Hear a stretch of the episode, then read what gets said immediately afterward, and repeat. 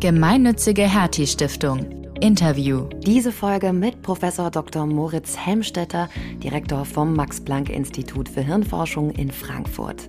Das ist wirklich ganz spannende Art von Forschung, nämlich zunächst mal diese Datensätze überhaupt aufzunehmen, also kleine Stücke Gehirn in unsere neuartigen Elektronenmikroskope zu platzieren und dort dann riesige Datenmengen, also wir reden über Petabyte von Daten äh, aufzunehmen, die erstmal Bilder sind, ne? dreidimensionale Bilder des Gehirns. Und die müssen wir dann noch übersetzen in die Schaltkreise, die wir eigentlich rausfinden wollen, also äh, wo ist ähm, welches Neuron und welche Nervenzelle spricht mit welcher und wie oft und wie stark und über welche Synapsen. Er hat Medizin und Physik in Heidelberg studiert und unterrichtet neuronale Netzwerke an der Universität in Nijmegen.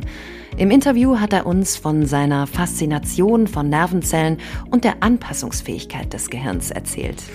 Vielleicht wollen Sie sich äh, ganz kurz nochmal für unsere Zuhörer und Zuhörerinnen vorstellen. Ja, ich bin also Hirnforscher und interessiere mich insbesondere für die Netzwerke, die Nervenzellnetzwerke in unseren Gehirnen. Und die sind sehr komplex und deswegen sehr schwierig zu erforschen. Und das haben wir erst seit einiger Zeit überhaupt, dass wir das können mit den richtigen Methoden.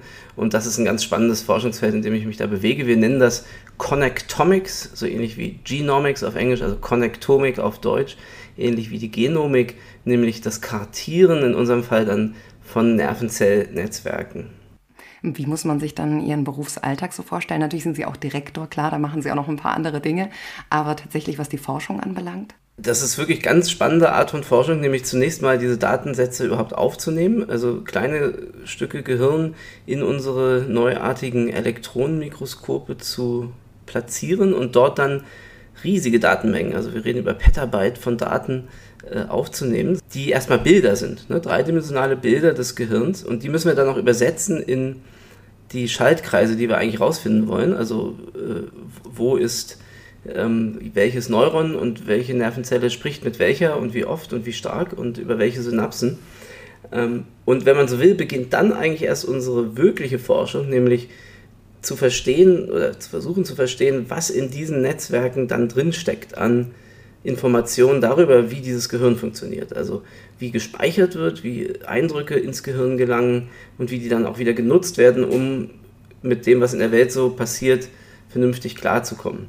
Also mein Alltag besteht darin, in all diesen Schritten mit meinen Mitarbeiterinnen und Mitarbeitern äh, zusammen voranzukommen. Das geht also davon, chemische Protokolle zu verbessern, um die Gewebsfärbung äh, zu, äh, besser hinzubekommen, über Computeralgorithmen zu besprechen, die diese Analyse machen können, hin zu eben dann über die Schaltkreise nachzudenken, die äh, Literatur zu wälzen, was schon bekannt ist, äh, vor allem aber eben natürlich dann zu klären, was wir da ganz Neues sehen, weil wir oft wirklich ganz Neues sehen. Das ist ja oft so in der Forschung, wenn man das erste Mal eine bestimmte Art von Daten vor sich hat, das erste Mal, sagen wir, in den Himmel schaut oder eben das erste Mal ins Gehirn schaut, dann sieht man ganz neuartige Dinge. Und das ist eigentlich unsere Haupttätigkeit, äh, zu versuchen zu verstehen, was das alles bedeutet, was wir da sehen.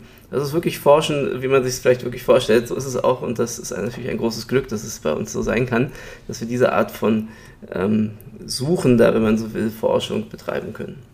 Entdeckungsforschung. Mhm, absolut. Über diese Entdeckungsforschung wollen wir auch gleich dann noch mal ein bisschen genauer sprechen. Ich würde gerne so einen Einstieg machen, wenn Sie uns jetzt auf so eine kleine Reise durchs Gehirn mitnehmen würden. Wo würden Sie quasi auf jeden Fall mit uns halt machen? Was wäre für Sie so die wichtigsten neurowissenschaftlichen Stops, die Sie mit uns einlegen würden? Also ich würde ganz sicher anfangen beim Auge. Das ist ja auch der Sinn, mit dem wir irgendwie am stärksten äh, uns befassen jeden Tag. Die anderen sind auch wichtig, hören und riechen und tasten natürlich, aber wir sehen doch sehr bewusst, wenn man so will. Ne? Das nutzen wir doch sehr stark äh, und sind uns auch dessen bewusst, was wir da alles wahrnehmen können, gleichzeitig komplexe Bilder äh, ganz schnell verstehen. Und das beginnt tatsächlich im Auge, diese Verrechnung der Bildinformation in der Netzhaut. Das ist schon ein Teil des Gehirns, die hängt quasi hinten am äh, Glaskörper da hinten dran oder ist eben dahinter platziert. Und da sind die ersten Nervenzellen, die dafür zuständig sind, in so ungefähr vier Schichten bereits äh, Informationen aus diesen Lichtsignalen herauszufiltern und das vorzuverarbeiten. Ich sage immer, so ähnlich wie im Handy, wo man heutzutage dann ganz viele Filter äh, anschalten kann, von Sepia bis Schwarz-Weiß bis äh, Kontrastverschärfung. So ähnlich muss man sich das vorstellen im Auge, in der Netzhaut. Da werden eben solche Filterungen der Bilder bereits berechnet. Und nur diese Filterversionen, wenn man so will, kommen dann, werden dann weitergesandt ins Gehirn über den optischen Nerv. Äh, und da will ich dann weitermachen. Da gehen wir dann ganz tief rein ins Gehirn, äh, in die Struktur, die man Thalamus nennt. Das ist so eine ganz wichtige Verschaltungsstruktur, wo alle Sinneseindrücke erstmal äh, zwischengeschaltet werden. Da treffen sich dann also auch Sehen und Hören und äh, Tastsinn ähm, und äh, haben quasi so eine Verschaltungsstation, hat man jedenfalls zunächst gedacht, die äh, dann die Signale in die Hirnrinde schickt. Und wenn wir Hirnrinde sagen, Cortex auf Lateinisch, Cortex cerebri, Cortex in Kurzform, dann sind wir dort, wo ich äh, meine meiste Zeit verbringe in der Forschung, im Cortex, in der Hirnrinde. Das ist eine ganz spannende Struktur. Das ist also alles Gehirn, was direkt unter unserem Schädel ist, sozusagen. Ähm, äh, auch bei Menschen nur so 3 mm dick, 3 bis 4 mm dick. Ganz dünne Schicht von Nervenzellgewebe, die aber wahnsinnig dicht gepackt ist. Und in diesem Netzwerk dort drin passieren, soweit wir wissen, die spannendsten Dinge. Nämlich da wird aus diesen Sinneseindrücken gerechnet, wie wir sagen. Also da wird zunächst versucht zu erkennen, zu vergleichen, denken wir, mit dem, was man so erwartet über die Umwelt. Also ist das, was ich da jetzt gerade äh, an äh, ja, Lichtblitzen sozusagen gesehen habe, am ehesten ein Auto, was von links kommt, oder eher ein Pferd, was von rechts kommt, oder ein Vogel von oben. Ähm, diese Aufgabe wird da gerechnet. Und dann wird eben, was, was aus meiner Sicht dann noch, noch spannender ist, nämlich wird auch äh, vorhergesagt. Also das ist die Hirnstruktur, die Vorhersagen generiert, soweit wir das verstehen, die also dann nicht nur sagt, jetzt kommt hier ein Auto von links, sondern oh, das, was da von rechts kommt, das, die stoßen doch gleich zusammen. Oder ich springe jetzt mal lieber äh, einen Meter zurück, weil sonst äh, haut mich das Auto um. Diese Art von ähm, Vorhersagen über das, was da draußen passiert, das ist eben auch eine ganz wichtige Aufgabe, äh, soweit wir wissen, des Cortex, der Hirnrinde. Und da beginnen dann wirklich schon richtig spannende ähm, Hirnforschungsthemen. Mhm. Ja, Sie haben ähm, jetzt auch schon ein paar Dinge angesprochen, die ich in Ihrem Vortrag zu unserer Reihe vor zwei Jahren, ähm, das Gehirn der Zukunft, auch schon gehört habe. Und genau da ging es ja auch schon ein bisschen darum, also dass Sie sehr fasziniert sind. Und man denkt sich direkt, Sie haben eigentlich, äh, also Sie haben die richtige Profession oder die Profession hat Sie gefunden. Ich weiß nicht, wie es tatsächlich war, aber wie kamen Sie denn dahin, wo Sie jetzt sind? Das Gehirn hat mich schon recht früh in, in, in, in den letzten Jahren der Schulzeit sehr stark äh, beschäftigt. Da haben mich allerdings auch viele andere Sachen noch beschäftigt. Auch die Quantenmechanik fand ich sehr reizvoll, weil das so kompliziert wirkte und dass ich das auch ein bisschen wenigstens verstehen wollte. Ähm, aber ich habe schon gemerkt, dass immer wenn es ums Gehirn ging, äh, waren, war ich einfach noch mehr interessiert und noch äh, stärker aufgeregt. Ähm, auch deswegen, weil natürlich je mehr man las, klar wurde, dass so, so viel noch gar nicht bekannt ist und dass das wirklich ein Forschungsfeld ist, in dem auch wirklich noch viele grundsätzliche Fragen ungeklärt sind. Ähm, und das hat sich, muss ich sagen, dann bestätigt. Ich habe dann Medizin studiert und Physik und mich auf diese Weise ganz gut vielleicht darauf oder versucht, mich darauf vorzubereiten, mit dem Gehirn dann äh, in intensiven Forschungskontakt zu kommen. Und eigentlich hat sich das alles bestätigt, muss ich sagen, oder vieles bestätigt, dass äh, die Fragen sehr fundamental sind, dass die Methoden oft physikalische sind, die wir brauchen, um voranzukommen und dass äh, da aber eben auch ganz viel Faszination drin steckt, wenn man so wirklich ähm, un äh, erforschtes Gebiet versucht zu betreten. Hm. Und genau das machen Sie ja mit Ihrer Abteilung Connectomics oder mit diesem Forschungsgebiet, un, unerforschtes äh, Gebiet. Und es wirkt auch eine, nach einer richtig, also es ist eine hochkomplexe Angelegenheit, bei der Sie wirklich ja neuronale Netzwerke quasi diesen ganzen Kommunikationsschaltkreis untersuchen. Ähm, wie muss ich mir das vorstellen, wenn, oder wie müssen wir uns das vorstellen, wenn wir bei Ihnen reinkommen ins, ins Labor? Sehe ich da wirklich, dass hier ähm, hochmoderne ähm, Hirnforschung mit KI stattfindet? Was haben Sie für Equipment, für technisches? Also das, was man am meisten oder am stärksten sehen kann, ist, wenn man in den Keller geht, da steht ein riesiges Elektronenmikroskop. Das hat äh, die Firma Zeiss gebaut, äh, ist das schnellste und größte der Welt sozusagen, gibt es nur eine Handvoll äh, von äh, in der ganzen Welt und das ist sozusagen unser sichtbarstes ähm, Forschungsinstrument, das eben viel, viel schneller als früher und mit unglaublicher Präzision diese Hirnbilddaten uns vermessen kann und eben diese riesigen Datenmengen produziert, auf die wir dann mit unter anderem künstlicher Intelligenz draufgehen.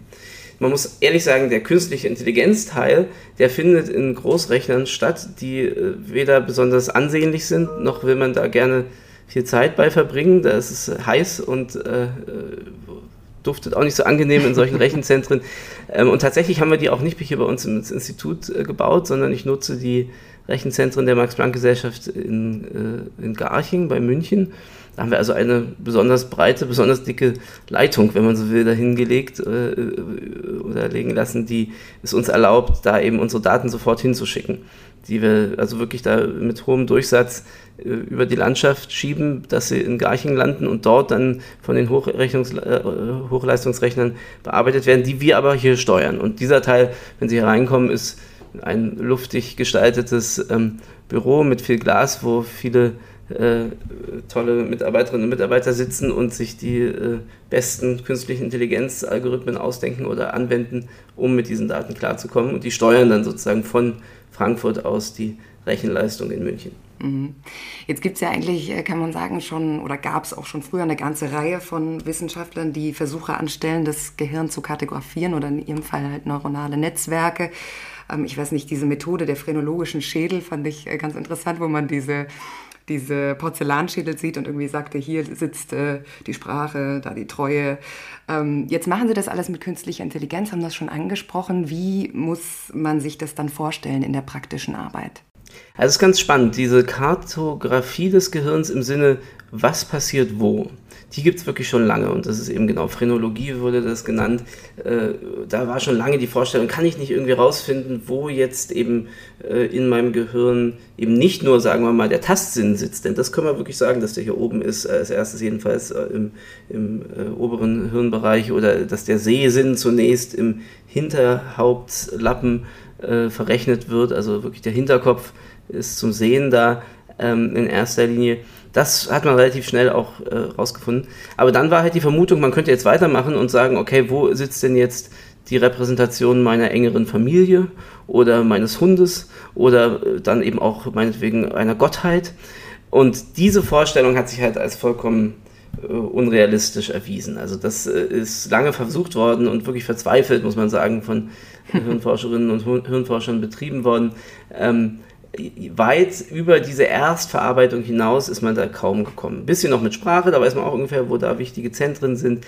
Aber zu sagen, hier passiert genau das, das ist auch an manchen, äh, oder das widerspricht dann eben auch dem, wie wir heute verstehen, wie das Gehirn aufgebaut ist. Und da komme ich jetzt zu dem, wie wir das Gehirn betrachten. Einzelne Nervenzellen, fast alle unsere Großhirnrinden Nervenzellen, verschalten über weite Teile des Gehirns hinweg. Was das heißt, ist, dass die einzelne Kabel, Axone nennen wir die, schicken bis auf die andere Hirnseite und dort massiv verzweigen und auf verschiedene Bereiche im Gehirn äh, projizieren. Das heißt, dass jede einzelne dieser Nervenzellen, wenn sie aktiv ist, sofort mit vielen Teilen des Gehirns spricht. Mhm. Das heißt, schon allein von der Struktur dieses Netzwerks ist es unplausibel zu sagen, hier gibt es eine Funktion, die an dieser Stelle passiert, weil ja schon wenige Millisekunden später eine andere Nervenzelle äh, am anderen Ende des Gehirns auch davon erfährt, sozusagen. Das heißt, es ist ein hochkomplex verschaltetes Kommunikationsnetzwerk, wo eben dieses an einem Ort passiert etwas, ähm, konterkariert ist durch, jeder spricht fast mit jedem, oder jedenfalls, das stimmt nicht, mit jedem stimmt nicht, aber eben mit einem großen, einer großen Anzahl anderer Nervenzellen. Es geht also, wenn wir über Kartierung sprechen, nicht darum zu fragen, wo passiert was, sondern wer redet mit wem. Mhm. Also Kommunikationskarten, sagen wir, nicht so sehr Ortskarten. Ja, es ist also eher wirklich die Frage, wer kommuniziert mit wem im Sinne von welche Nervenzelle wird mit welcher anderen in Kontakt treten, um direkte Informationen auszutauschen. Und auf diesem Level ist es wirklich vieles noch ganz, ganz unklar. Ja, Sie haben es schon zu Beginn angesprochen. Sie arbeiten mittels KI, um diese Kommunikationskartografie der Nervenzellen darzustellen. Wie sieht es denn entwicklungstechnisch aus? Haben Sie da eine Prognose zu den KI-Methoden, die auch ja, Ihre Forschung vorantreiben könnten? Ja, Prognosen sind in so hochinnovativen äh, Bereichen immer sehr äh, ja, kurzlebig. Ähm, eigentlich will ich vor allem sagen, dass das, was wir im Moment an künstlicher Intelligenz haben und die meisten Methoden oder eigentlich alle, die im Moment im großen Einsatz sind, äh, sind, äh, wie man so schön sagen kann, künstlich, aber noch nicht wahnsinnig intelligent. Ähm, die haben mit zumindest der Weise, wie unser Gehirn vermutlich das alles macht, äh, noch relativ wenig zu tun. Müssen sie auch nicht, wenn sie erfolgreich sind, sollen sie das so machen, wie es geht, aber man kann es leicht immer illustrieren daran, wie die lernen. also die künstliche Intelligenz lernt heutzutage noch über brutalste Wiederholung. Ja, also das, das, da ist äh, selbst irgendwie Nachhilfe oder ein Unirepetitorium nichts dagegen. Die müssen millionenfach, milliardenfach dieselben Bilder sehen zum Beispiel und immer gesagt bekommen, was drauf ist, bevor dann da sowas wie äh, künstliche Bilderkennung bei rauskommt. Das funktioniert dann zwar auch sehr gut, aber ist natürlich hoch ineffizient, mhm. sowohl weil man das so oft präsentieren muss, weil man vor allem auch bei jedem Bild wissen muss, was drauf ist. Ähm, und das ist etwas, wie wir es ja ganz klar nicht machen. Ne? Wir lernen ja äh, über Beispiele, die wir oft sehen und selten wissen, was es ist. Und irgendwann erwähnt mal äh, jemand, was es ist, und dann haben wir das für immer gespeichert. Und diese Art von Lernen allein ist schon etwas, was eben in der künstlichen Intelligenz stark versucht wird in der dortigen Forschung, aber ähm, noch nicht wirklich gut gelungen ist. Es geht dabei auch darum, ähm, Plausibilitäten zu lernen. Also wir sind zum Beispiel extrem gut darin, äh, wenn man irgendwie auf die Straße schaut oder so, zu sehen, wenn da irgendwas nicht stimmt. Ja, also es gibt so dieses schöne Beispiel, wenn irgendwie ein Flugzeug senkrecht in der Straße steckt, dann kann man das zwar irgendwie in Photoshop so machen, aber das passiert ja nicht. Aber das einer künstlichen Intelligenz beizubringen, dass das einfach zwar ein Flugzeug ist und eine Straße und so, aber dass einfach ein Flugzeug nicht senkrecht in der Straße steckt, das ist wahnsinnig schwierig, ja, weil das mhm. bedarf einer gewissen physikalischen Grundintuition und auch gewissen ja, Wahrscheinlichkeitsannahmen darüber, was so passiert in der Welt. Und wie das im Gehirn abgelegt wird, ist natürlich wahnsinnig spannend. Ja. Das, ein Teil davon ist wahrscheinlich evolutionär gelernt sozusagen. Das heißt, das, haben wir, das hat sozusagen die Evolution ähm, in unser Gehirn hineingebracht. Zum Beispiel sowas, dass Objekte von links oder rechts kommen können oder so, das steckt da wahrscheinlich drin. Aber schon sowas wie Schwerkraft oder ähm, ganz sicher sowas wie, wie wahrscheinlich ist es, dass zwei Autos ineinander stoßen. Das, hat, das, das, das haben wir gelernt während wir leben. Und das hat unser Gehirn aufgenommen. Das haben unsere Netzwerke im Gehirn äh, sich einprägen lassen. Und das ist eine ganz spannende Frage, wie das funktioniert. Ähm, und das ist aber auch ein Beispiel dafür, wo eben unsere Gehirne jedenfalls sehr viel effizienter arbeiten als alles, was wir heute als künstliche Intelligenz bezeichnen. Wird das in 20, 40 Jahren ähm, möglich sein, das auch künstlich zu emulieren? Ja, also für unmöglich halte ich es nicht. Ich sehe keine fundamentalen Grenzen. Wir haben es nur noch nicht verstanden. Also insofern, äh, wenn diese Erkenntnis kommt. Da fehlt ja, noch ein Step. Fehlt noch wichtige Erkenntnis. Was ich mich noch frage, ist immer, also es ist irgendwie schwierig, Sie betreiben ja quasi mit Ihrem Team Grundlagenforschung. Aber man sieht ja jetzt auch durch die Corona-Krise hat man das auch schnell mit einem Impfstoff gemerkt. Wann beginnt dann eigentlich der gesellschaftliche Nutzen ähm, oder diese angewandte Forschung, die dann zur Medizin wird? Das ging ja jetzt dann unheimlich schnell, quasi über Nacht. Ähm, wie ist das bei Ihren Forschungen bei Connectomics? Also es ist schon ein wesentliches Interesse äh, von mir, äh, auch zu fragen, was diese Netzwerke uns eventuell verraten können darüber, wie bestimmte Krankheiten ähm, entstehen. Denn es gibt ja im Bereich der Psychiatrie insbesondere viele Erkrankungen, die wir letztlich noch gar nicht wirklich verstanden haben, mechanistisch, wie wir sagen. Also äh, was passiert da im Grunde äh, ursächlich, damit es zu diesen Veränderungen kommt, die man dann äh, als Krankheitsbild sehen kann. Und ähm, tatsächlich ist das nicht nur sozusagen Zukunftsmusik, sondern etwas, was wir äh, aktiv uns anschauen. Also es ist so, dass wir auch schon humanes Gewebe uns anschauen, also menschliches Hirngewebe äh, in Zusammenarbeit mit Neurochirurgen, wo wir also die Möglichkeit haben, Gewebe, was ohnehin aus ganz anderen Gründen entfernt werden musste, dann auch mit unseren Methoden zu untersuchen. Das sind Dinge, die wir Schritt für Schritt äh, bearbeiten, weil ich schon da auf jeden Fall vorangehen will, ähm, zu verstehen, wie sind menschliche Netzwerke vielleicht auch nochmal anders als die der Maus zum Beispiel, ja? Und was kann dann da möglicherweise äh, gestört sein oder verändert sein auf eine Weise, was dann irgendwann auch zu äh, dem führt, was wir so als Erkrankung bezeichnen. Also ich bin da sehr vorsichtig, weil wirklich wir müssen immer realistisch bleiben und sollten auch keine falschen Versprechungen machen in der Grundlagenforschung. Aber es ist schon so, dass es eine sehr direkte Anwendungsmöglichkeit sein könnte, wenn wir wirklich verstehen würden zunehmend, wie sich im menschlichen Gehirn bestimmte Netzwerke konfigurieren und auch verändern können, dann könnte das uns schon sehr viel auch weiterhelfen bei solchen ähm, neurologischen und psychiatrischen äh, Erkrankungen. Aber immer mit der gebotenen Vorsicht, wir machen die Grundlagenforschung dazu im Moment und dann schauen wir, wie weit es geht. Aber es ist nichts, was ich, in, was ich sozusagen äh, vom Tisch wischen würde oder ich stimme Ihnen dazu. Es ist oft so, dass Grundlagenforschung näher dran ist an der Anwendung, als man denkt. Ähm, oft ist es aber erst die Grundlagenforschungserkenntnis, die ja oft überraschend kommt oder unerwartet und, und auch anders ist, als man es erwartet hat, die dann plötzlich eine Anwendung ermöglicht. Ich meine, denken Sie an CRISPR-Cas, diese berühmte Genschere, äh, die aus Forschung entstanden ist, wo es darum ging, wie, wie sich äh, Bakterien verteidigen gegen bestimmte Eindringlinge. Das wirkte erstmal auch wahnsinnig äh, grundlagenorientiert und war dann ganz plötzlich die, eine der fundamentalsten Anwendungen, die wir im Moment so haben und Sie sprachen schon die Impfstoffe an, das ist ähnlich. Also insofern, auf Grundlagenforschung hat da gerade durch diesen unerwarteten Entdeckungs- und Überraschungsmoment ganz viel zu bieten, ohne dass man es gut vorhersagen kann. Ja, jetzt noch quasi fast zum Schluss. Haben Sie noch einen Fun-Fact zum Gehirn, den Sie immer irgendwie mal gerne wieder erwähnen? Oder ja, Sie unterrichten ja auch in Nijmegen, den Sie vielleicht Ihren Studenten ab und zu mal erzählen. Äh, ja, Fun also ich fand zum Beispiel bei Frankfurter Hirn gab es ja auch irgendwie den Fakt, dass es natürlich auch sehr Frankfurt äh, konzentriert jetzt irgendwie das Kleinhirn das Gewicht eines guten Handkäses auf den Teller bringt von 1 bis 1,3, 1,4 Kilo. Ja, so. weil Sie Kleinhirn sagen. Also tatsächlich ist wichtig, sich klarzumachen, dass das Kleinhirn übrigens auch nur in der deutschen Sprache so heißt, äh, so richtig, gut, im Lateinischen auch das äh, kleine Hirnchen, ähm, hat zwei Drittel unserer Nervenzellen. Hm. Ja, also wenn wir sagen, wir haben 100 Milliarden Nervenzellen, dann sind zwei Drittel davon im Kleinhirn. Also so klein ist das Kleinhirn nicht, wenn es um die Nervenzellen geht.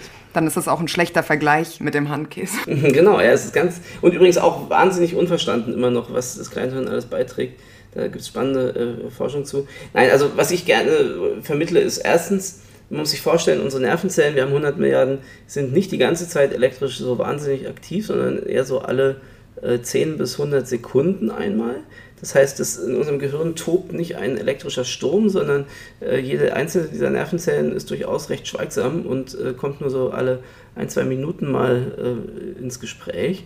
Ähm, das ist übrigens auch eine schöne Vorstellung, wenn es oft so heißt, das Gehirn liege brach oder es wird behauptet, wir nutzten nicht die gesamte Aktivität oder so. Das ist äh, Quatsch, weil wir denken, dass gerade dieses seltene Aktivsein ganz wichtig ist für die Hirnfunktion und dafür, wie diese Netzwerke arbeiten. Also Schweigen ist Gold im Gehirn. Weniger feuern ist besser als viel zu feuern. Das finde ich interessant, dass Sie sagen, das schweigsame Gehirn, das dann äh, sich auch manchmal ein oder zwei Minuten Zeit nimmt. Da denke ich jetzt dran, dass natürlich immer viel davon erzählt wird, dass wir ja, im Alltag alle so viel Stress haben. Es gibt bei uns auch von Dr. Mondino einen neuen Film Pandemie im Gehirn und irgendwie sind wir alle in Richtung Entschleunigung und Achtsamkeit trainiert. Gibt es denn, äh, so ganz banal gefragt, irgendeine Möglichkeit, unser Hirn so eine entschleunigende Kur zukommen zu lassen? Bei all diesen Fragen steht für mich immer im Vordergrund die unglaubliche Anpassungsfähigkeit unseres Gehirns. Das sehen wir in allen Bereichen also was wir alles schon gelernt haben, von Lesen bis äh, Musik, was ja frühere Generationen noch nicht hatten, vor vielen Tausenden, Zehntausenden, Hunderttausenden Jahren. Ähm, auf der Skala, aber eben auch, ja, irgendwie, wer hätte vor 20, 30 Jahren gedacht, dass wir mit irgendwie wischbaren elektronischen Geräten vollkommen normal umgehen können. Das hätte alles große Sorgen hervorgerufen, die sich eigentlich ja nicht bestätigen. Insofern insgesamt Adaptivität. Das heißt, wenn ich will, dass es sich entschleunigt, dann muss ich halt einfach die Umgebung ein bisschen äh, im Takt runtersetzen, würde ich denken. Eine wichtige Rolle, wissen wir alle, spielt der Schlaf. Und selbst den haben wir eigentlich fundamental nicht verstanden. Also die simple Frage, warum brauchen wir Schlaf, ist weiterhin eigentlich unbeantwortet. Es gibt Antworten, aber man weiß nicht so richtig, ob die stimmen. Also es gibt eine, die sagt, das Gehirn muss irgendwie von gefährlichen Substanzen gereinigt werden und äh, dann gibt es aber eben eine sehr interessante, für die aus meinem Forschungsfeld jetzt ein bisschen Evidenz gekommen ist, dass es darum gehen könnte, die Synapsen alle wieder in Ordnung zu bringen. Also ja. sozusagen dieses Netzwerk, wie man sagt, zu rekonfigurieren, also dem, dem, dem ähm, tagsüber Gelernten so einen Deckel aufzusetzen und zu sagen, so jetzt aber es kann ja nicht alles ins Gehirn, also müssen wir jetzt mal so ein bisschen dämpfen, dieses ganze synaptische äh, Verändern. Ähm, und das wäre natürlich sehr spannend, wenn das wirklich so wäre, dass äh, Schlaf deswegen so wichtig ist, weil sonst unsere neuronalen Netzwerke amok laufen. Und äh, das könnte uns natürlich schon so ein bisschen dann noch was äh, erklären darüber, wie man das vielleicht auch auf andere Weise ähm, wohltuend betreiben kann, dass unsere Netzwerke ganz äh, entspannt sind. Das heißt, die digitale Permanenz, also da hat sich auch das Gehirn drauf einfach eingestellt, weil es die letzten Jahre lang sozusagen erlernt hat. Also das ist meine primäre These dazu oder auch letztlich Beobachtung. Das, das erste ist erstmal die Adaptivität. Wir haben es ohne weiteres geschafft. Und es gibt aber immer natürlich ähm, dann Situationen, wo es dann doch zu viel sein kann oder auch Menschen, die einfach dann vielleicht stärker reagieren oder wo diese Adaptation weniger elegant funktioniert. Und da muss man aufmerksam sein. Also, aber eigentlich ist doch im Vordergrund dieses Erstaunen, wie gut wir mit all dem klarkommen. Und Adaption, Anpassungsfähigkeit steht, glaube ich, im Vordergrund und äh, ist eigentlich das große Phänomen in unserem Gehirn. Okay, das war jetzt eher ein Plädoyer dafür, dass äh, unser Gehirn eigentlich so immens anpassungsfähig ist, dass es so eine Entschleunigung oder eine Entschlackungskur überhaupt gar nicht braucht. Also, es hat mir Spaß gemacht. Professor Helmstetter, danke Ihnen. Hat Spaß gemacht, sehr gern. Ihr wollt mehr spannende Geschichten rund um die Hertie Stiftung hören? Dann abonniert doch unseren Podcast-Channel Hertie Interviews auf Spotify und Apple Podcasts. Und wenn ihr mögt, lasst uns eine Bewertung da. Weitere Interviews, Videos und Beiträge findet ihr auch auf ghst.de.